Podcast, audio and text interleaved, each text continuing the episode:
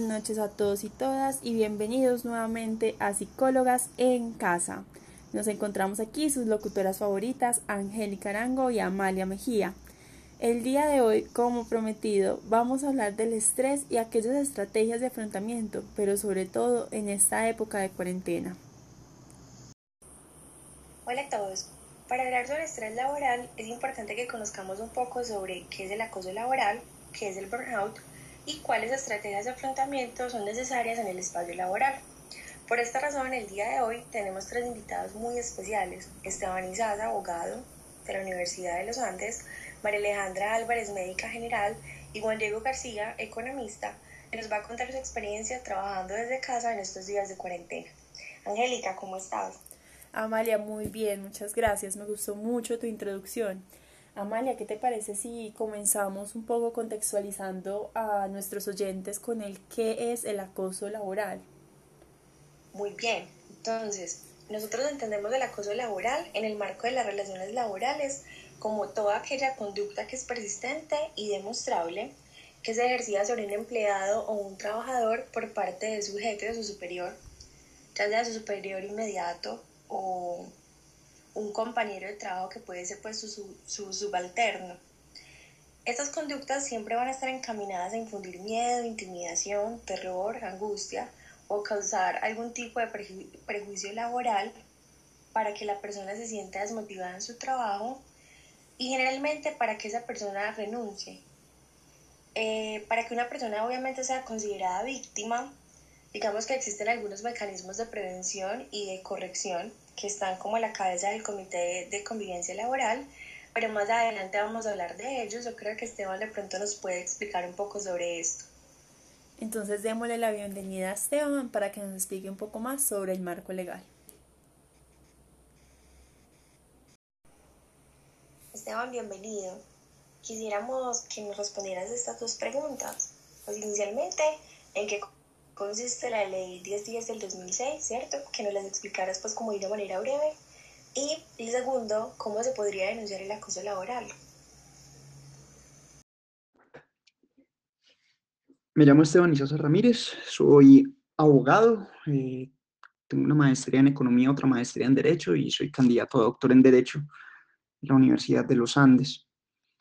Entonces, eh, a ver, la ley 1010 de 2006 eh, es el régimen que, pues, que dio el legislador para establecer qué conductas pueden ser consideradas eh, como acoso laboral y para eso estableció un conjunto, eh, digamos, de descripciones que corresponden a, a unas finalidades pretendidas por sus supuestos actores, pero además tiene una, una definición o una descripción de acoso que puede ser todavía mucho más amplia que digamos que esas tipificaciones.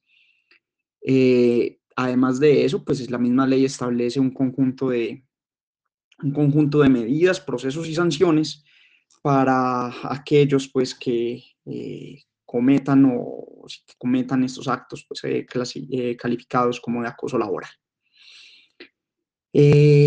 ¿Cómo se denuncia el acoso laboral? Pues eso depende depende de dos cosas. Una de quién sea el supuesto acosador, eh, porque su naturaleza puede determinar que si es servidor público, entonces sea la Procuraduría General de la Nación o las entidades de control disciplinario, eh, las que sean entonces eh, competentes para sancionar al funcionario público.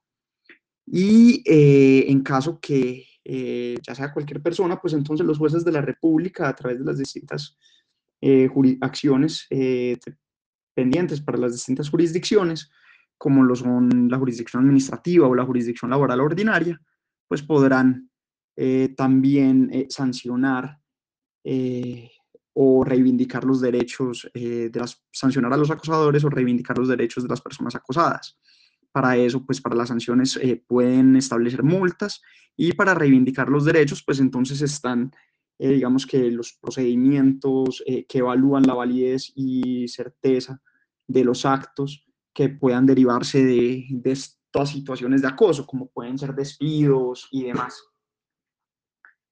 Eh, en esa medida, pues, de, qué sé yo, si estamos en, una, en la jurisdicción de lo contencioso administrativo, pues entonces los actos administrativos pueden, eh, pueden ser declarados nulos y en el caso pues de la jurisdicción ordinaria, lo que puede hacer es reevaluarse el despido y determinarse que fue un despido sin justa causa y por lo tanto reivindicar pues los derechos eh, propios del, del, empleado, ¿cierto? Que pueden dar eh, lugar a indemnizaciones por despidos sin justa causa o inclusive pues a señalar eh, la inexistencia del acto de despido y por lo tanto condenar al pago de todas las prestaciones laborales debidas desde el momento del supuesto despido hasta el momento en que se dé la sentencia o se pague las obligaciones determinadas por el juez.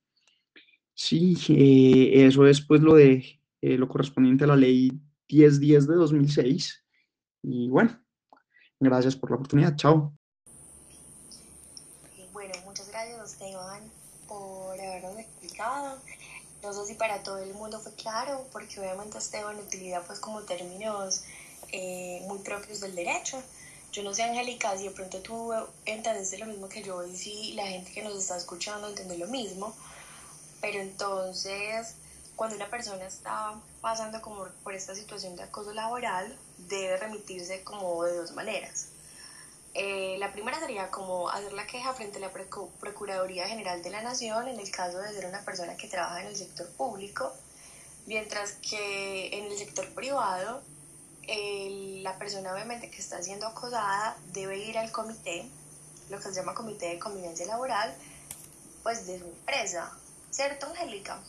Sí, eh, me gusta mucho que retomes lo que dijo Esteban porque realmente muchas veces en esos términos legales eh, pues queda mucho obviado que uno puede llegar a no, no entender. Es muy importante que aunque tengamos un marco legal que nos proteja, tengamos en cuenta de que esto puede tener unas consecuencias eh, pues a niveles muy altos, físicos, psicológicos, cognitivos, eh, que incluso pueden durar mucho en el tiempo y pueden perjudicar a la persona en volver a desempeñarse en un cargo similar o incluso algún trabajo cuando se lleva hasta las últimas instancias del acoso laboral. Ahora es muy importante que también definamos el tema de burnout. Para esto, nuestra siguiente invitada es una médica ella nos va a hablar un poco sobre, em, sobre las manifestaciones clínicas del burnout y sobre cómo podemos identificar cuando la persona sufre de esto. Nos va a dar de pronto algún tipo de recomendación y nos va a hablar sobre qué es lo común o qué es aquello que hacen los médicos con una persona que tiene esta enfermedad, ¿cierto? como qué tipo de tratamiento es el ideal o el, pues, o el esperado. Antes de darle la bienvenida a Alejandra, recordemos que el burnout, o también conocido como agotamiento laboral, es aquella respuesta al estrés crónico. Es una consecuencia realmente muy negativa eh, a nivel personal y organizacional. Eh, ¿Qué sucede cuando estamos sufriendo de burnout? Bueno, hay un agotamiento emocional, hay actitudes frías, una forma de despersonalización e incluso baja realización eh, personal o al logro profesional. Ya Alejandra nos hablará un poco más de las características, pero recordemos que se pueden dar sensaciones de desgaste, una fatiga en el cuerpo por el sobreesfuerzo, un agotamiento. También podemos empezar a notarnos a nosotros o a nuestros compañeros de trabajo con sentimientos o actitudes respuestas negativas, eh, más irónicos, irritables, con pérdida de motivación, hostilidad. Recordemos que si estas no eran características antes de la persona, que ahora se están viendo, pues son un, un signo de alarma, por decirlo de alguna manera. Y esto afecta el rendimiento laboral, ya no se soporta tanto la presión como antes, incluso se puede presentar baja autoestima, y afectarlos tanto a nivel personal, social y profesional. Pero démosle mejor la bienvenida a María Alejandra y Amalia. Cuéntanos un poco, eh, Alejandra es médico, ¿cierto? Sí, Alejandra es médica, ella es médica general y pues ha desempeñado estos últimos cuatro años en, pues como en el área de urgencias, o sea que ella misma incluso relata, nos relataba un poco que ella ha sufrido eh, burnout y cree que en algún momento cualquier persona ha pasado tal vez por esta situación, pero como de un grado más, más sutil, por así decirlo. Entonces, bueno, démosle la bienvenida a Alejandra. Alejandra, muchas gracias por estar con nosotros el día de hoy. Bienvenida, Alejandra.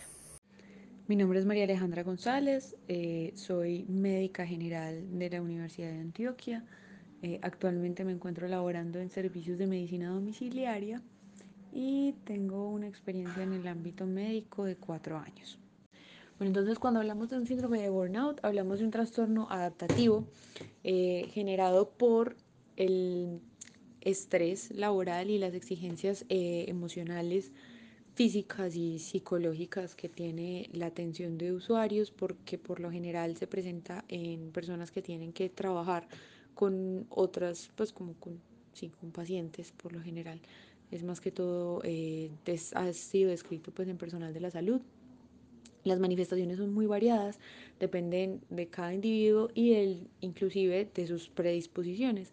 Entonces encontramos pues como trastornos eh, psiquiátricos como la depresión, la ansiedad, inclusive hasta la ideación suicida. Em, también se pueden ver ya trastornos somáticos, es decir, ya manifestaciones eh, corporales como eh, elevación de la presión arterial, que incluso puede terminar en medicaciones, pues en tomar medicación para ello. Em, el desarrollo de trastornos de metabolismo de los carbohidratos o una prediabetes que pueden inclusive llegar hasta allá. Eh, también hay cefaleas, migrañas, eh, espasmos musculares, pueden generar síntomas de gastritis, de dispepsia, inclusive llegar a la úlcera gástrica, el síndrome de colon irritable, la constipación, eh, caída del cabello, resequedad de la piel. Son muy, muy variados los síntomas. Básicamente la identificación de las personas que sufren el síndrome del burnout lo vemos como personas que eh, trabajan con la atención de pacientes y que eh, luego de cierta cantidad de trabajo empiezan a manifestar algunos de los síntomas que les describí anteriormente. Mm, y por lo general hay eh, cambios en el comportamiento. empieza a haber como menor tolerancia a la frustración, inclusive empiezan a tratar de manera no tan amigable, a perder la empatía con los pacientes y con las personas que atienden. Eh, se empiezan a ver disfunciones familiares, eh, inclusive disfunciones sexuales. Bueno, de un tiempo para acá, la OMS eh, reconoció el síndrome del burnout o del hombre quemado como una enfermedad, ¿cierto? inclusive las administradoras de riesgos laborales eh, lo ponen como una enfermedad laboral y lo reconocen como una justificación para generar, incapacidades laborales. Entonces, básicamente, el tratamiento, pues el manejo más bien de un síndrome de burnout, eh, depende primero de un distanciamiento para poder identificar si los síntomas son o no por el síndrome del burnout, el descanso físico, emocional, psicológico de la persona. Eh, tratar esos síntomas físicos pues como con ya sea con fármacos o algo para aumentar pues como su calidad de vida y eh, la psicoterapia es fundamental en, el tratamiento del síndrome de burnout porque eh, es la que nos va a ayudar a generar todas las respuestas adaptativas necesarias para dejar atrás el trastorno, es decir, para lograr adaptarnos al medio, a las necesidades de nuestros pacientes, a las exigencias de nuestro trabajo, para poder continuar con nuestra labor. Yo creería que lo más importante en este caso es el conocer el síndrome del burnout, saber que existe, saber que todos podemos pasar por él, incluso me atrevería a decir que todos hemos pasado por él en algún momento de nuestras vidas, tanto en, las, en la carrera como en el desarrollo profesional. Eh, identificarlo de manera precoz para poderlo tratar en nosotros y en nuestros pacientes, siempre eh, empatizando con ellos. Mm, del conocer depende el sospechar. Entonces, eh, eso es lo más, lo más importante. Hacer una divulgación de la existencia de este síndrome porque es algo supremamente real, bastante eh, mórbido, generador de morbilidad. Eh, entonces, es importante conocerlo. Muchísimas gracias por la entrevista y hasta la próxima. Bueno, muchas gracias María Alejandra por habernos acompañado el día de hoy. Realmente me pareció muy valioso sus aportes porque generalmente ustedes saben que los médicos muchas veces tratan de explicar las enfermedades solamente como por la sintomatología clínica eh, médica, ¿cierto? Entonces el dolor de cabeza, la caída del cabello, el eczema, la dermatitis. Y generalmente los tratamientos están básicamente aliados como con la parte farmacológica. Me parece súper interesante que, que ella mencione la importancia del acompañamiento psicoterapéutico, la importancia de, de que la persona se sienta acompañada, se sienta cuidada, se sienta escuchada por un otro, que pueda manifestar como, como ese malestar que se pone en el cuerpo, que, pero que evidentemente es, es, también un malestar psicológico. No sé qué piensas de eso, Angélica. Claramente, pues es una mirada más holística y más sistémica de todo lo que está sucediendo. O sea, es una actualización que, pues, ella lo está utilizando en su día a día, que permite no solo hacer ese uso farmacológico que tú decías que puede ser indebido, sino poder notar también qué está sucediendo más allá. Es muy interesante que ella nos habla de su experiencia también como médico, sobre todo en estos tiempos del coronavirus, cómo ella también se ha identificado en esta situación, cómo se ha sentido ella con este agotamiento laboral y cómo puede también notarlo en sus compañeros. Y yo creo que, que esto nos sirve un poco para darle entrada a nuestro siguiente invitado, no sé si, si tú que lo conoces un poco mejor que yo quieras, quieras presentarlo. Claro que sí, gracias Amalia. Eh, su nombre es Juan Diego García, él es economista, se encuentra realizando un magister, pero está trabajando en la vivienda ya hace más de dos años, si no estoy mal.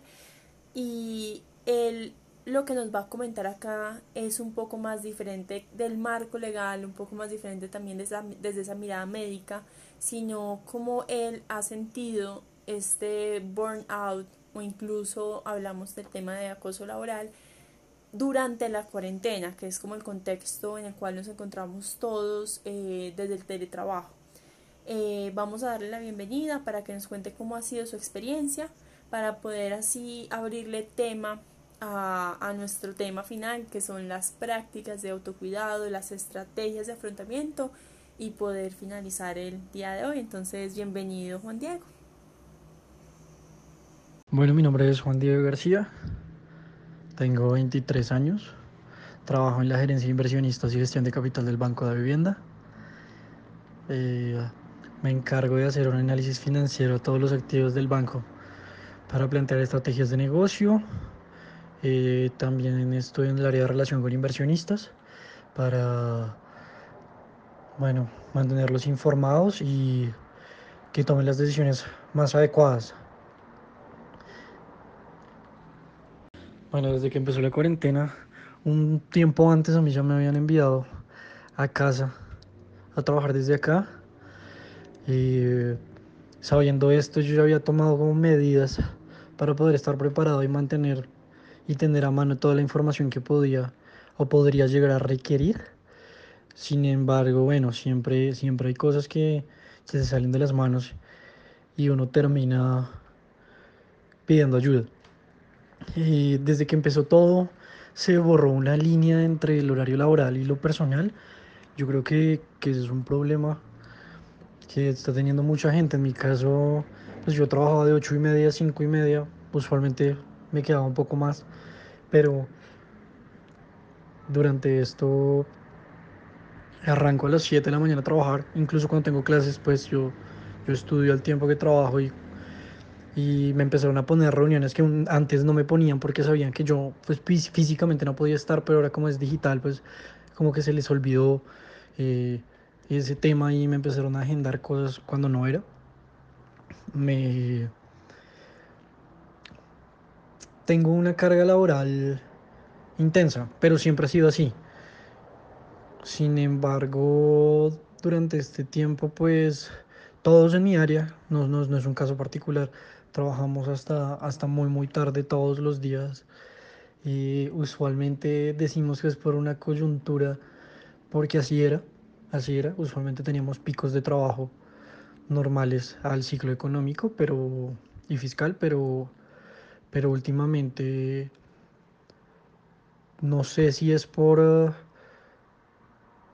no querer enfrentar, hacer otras cosas, la gente tiende a, a entregarse completamente a su trabajo. Por mi parte he tratado de, de buscar salidas, de hecho de revelarme y de no, cuando no es hora de hacer cosas del trabajo, pues no las hago y, y, empecé a, a, no dar los resultados que se esperaban, creo yo, pero, pero creo que, que, es un sacrificio que estoy dispuesto a hacer porque pues es, una, es un balance necesario.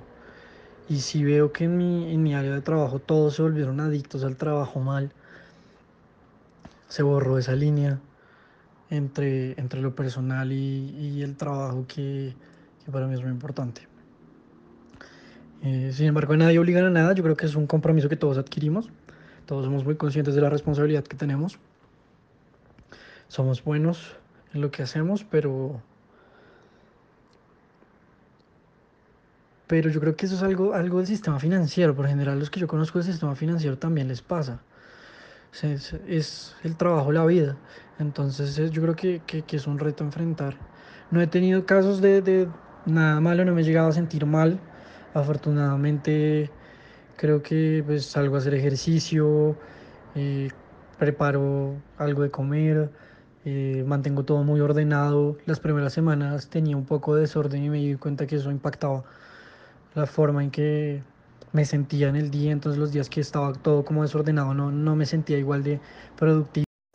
Juan Diego, me parece muy interesante que nos compartas tu experiencia. Eh, tengo entendido que la vivienda justo antes de que se declarara el aislamiento obligatorio ya los había invitado a trabajar eh, desde casa. Quería preguntarte, eh, la vivienda que es muy reconocida por cuidar a sus empleados, por temas de gestión humana, de institución saludable, eh, ¿les ofrece algún tipo de servicio o capacitación o algún tipo de protocolo o curso o algo que se esté utilizando para hacer eh, promoción y prevención en temas de salud mental durante esta cuarentena. No sentir ese agotamiento, ese estrés laboral, ese burnout. Bueno, eh, la vivienda hace parte del grupo Bolívar. Eh, desde que empezó la cuarentena habilitaron líneas de apoyo con psicólogos, con expertos, también hay varios canales, hay una red social interna que se llama Workplace, donde diariamente publican contenido como tips y, y consejos para, para manejar la situación. Sin embargo, soy consciente de que no, no le presto la atención que se requiere y no, no le he atendido. Entiendo que tenemos también un numeral para, para hablar con alguien en caso de que lo necesitemos. Pero bueno, no sé, no, no, no he hecho uso del mismo. Y, la verdad no, no, siento estar tan bien informado. Yo creo que podría estar mejor preparado si sacara un tiempo para, para planear e informarme. Y bueno, Angélica, Amalia, muchas gracias por invitarme y, y nada, espero que les vaya muy bien. Éxitos. Gracias. Bueno, eh, me parece que el día de hoy hemos tenido tres invitados muy interesantes que cada uno de ellos nos ha dado aportes muy porque incluso son tres temáticas que se enlazan, que están relacionadas con situaciones generadoras de sobrecarga emocional y de estrés, que obviamente nos llevan a sentimientos y actitudes que a veces podemos desconocer o que pueden alterarnos. Incluso lo que mencionaba Juan Diego en, en, en su entrevista, es que el hecho de estar en casa trabajando obviamente genera, genera cambios, puede generar cambios de humor bruscos, puede generar ansiedad, puede generar irritabilidad, enojo, también angustia de saber cuándo se va a terminar la cuarentena, o angustia porque se va acumulando el trabajo.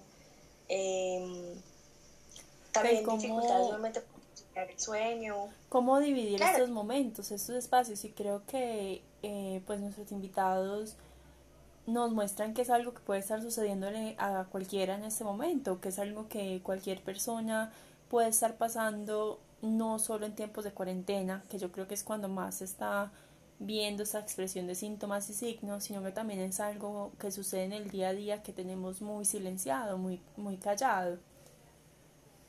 Claro, incluso eh, pensando ya, pues también para darle finalidad a, a nuestra temática del día de hoy, yo creo que es un asunto también de cuidarnos y de cuidarse, ¿cierto? Y creo que, que frente a eso hay que tomar como unas medidas muy claras o ser Em, como tener una información también muy clara respecto a lo que uno va a hacer diariamente.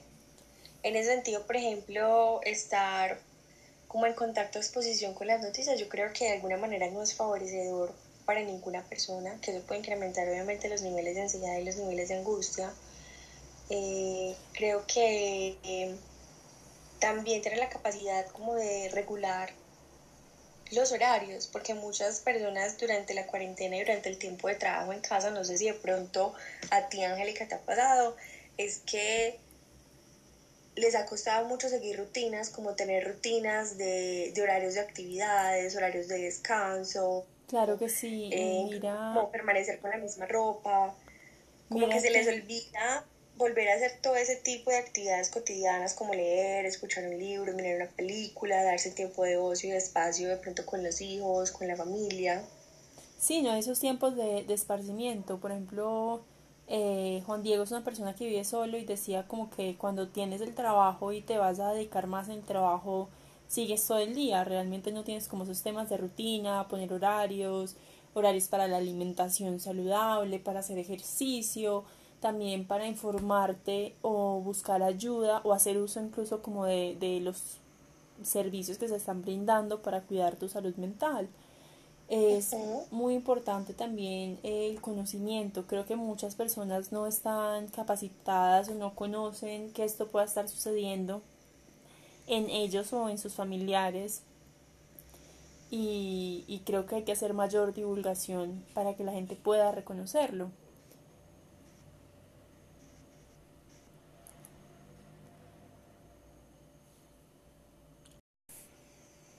Bueno, retomando un poco lo que ha dicho Angélica, que me parece bastante interesante, y también lo que dijo Juan Diego, yo creo que las instituciones, cuando hablo de instituciones me refiero obviamente las universidades, los colegios, eh, los bancos y pues obviamente todos los, los puestos de trabajo deberían haber implementado, deberían implementar para las personas que deben realizar teletrabajo protocolos, protocolos que cumplir desde casa, incluso protocolos que ellos mismos deben cumplir. En relación a que si bien una persona está trabajando de su casa, esa persona debería cumplir solamente su horario laboral, no tendría por qué tener que reunirse desde las 6 de la mañana hasta quién sabe qué hora de la noche. Incluso lo mencionaba muy bien, yo estoy en clase de maestría y ya ni siquiera tengo el espacio para recibir de mi clase de maestría porque me están poniendo reuniones y actividades que se supone que no deberían estar en ese espacio.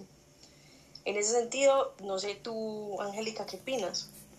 Creo que también llevarlo un poco más allá, no solo tener la palabra escrita, los protocolos, los servicios, los cursos, capacitaciones, comités, sino que asegurar que sí se esté haciendo como esta psicoeducación y haya una conciencia no solo individual, sino organizacional de lo que es el, el cuidado, el autocuidado, aquellas prácticas y lo que esto también pues beneficia a, a las empresas, porque al final del día es muy lamentable, pero la gente espera que se hable a través de, de los números, del dinero que se va a ganar y cuando se cuida a un trabajador, pues se cuida el futuro de la empresa.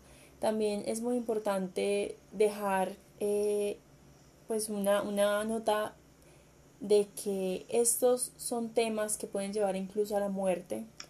Eh, entonces, si estás notando, oyente, alguna persona en este momento de cuarentena, por fuera de cuarentena, que tenga casos de acoso laboral, que no tenga la manera o el recurso de, o incluso como las, las motivación para denunciar o a una persona que está sufriendo de burnout en este momento, eh, que pueda buscar esa ayuda, que pueda comenzar, no sé, acompañamiento psicoterapéutico, como nos recomendaba María Alejandra, o incluso hablar con tu médico de confianza y empezar a buscar qué parte de la organización también protege al trabajador.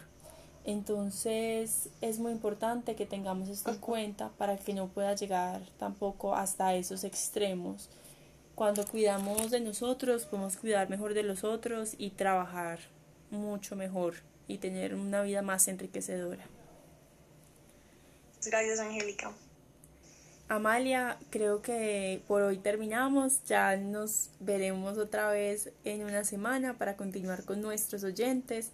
El tema siguiente es muy interesante para que sigamos con estos temas de organizaciones saludables desde una mirada interdisciplinar. Entonces, Amalia, una vez muchísimas gracias por acompañarme como experta en el tema como psicóloga y yo también les agradezco a todos los oyentes. Que estén muy bien. Muchas gracias, Angélica.